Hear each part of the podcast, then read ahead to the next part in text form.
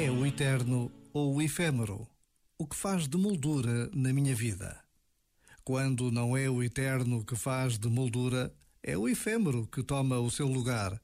É natural então que me veja sacudido pelos caprichos de cada momento, a vida a passar num encadeamento incessante de instantes fugazes, a rotina a embrulhar-me numa certa dormência.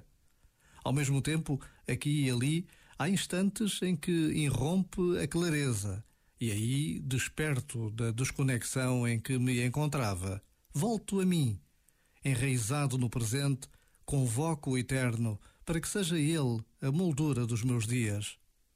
Já agora, vale a pena pensar nisto.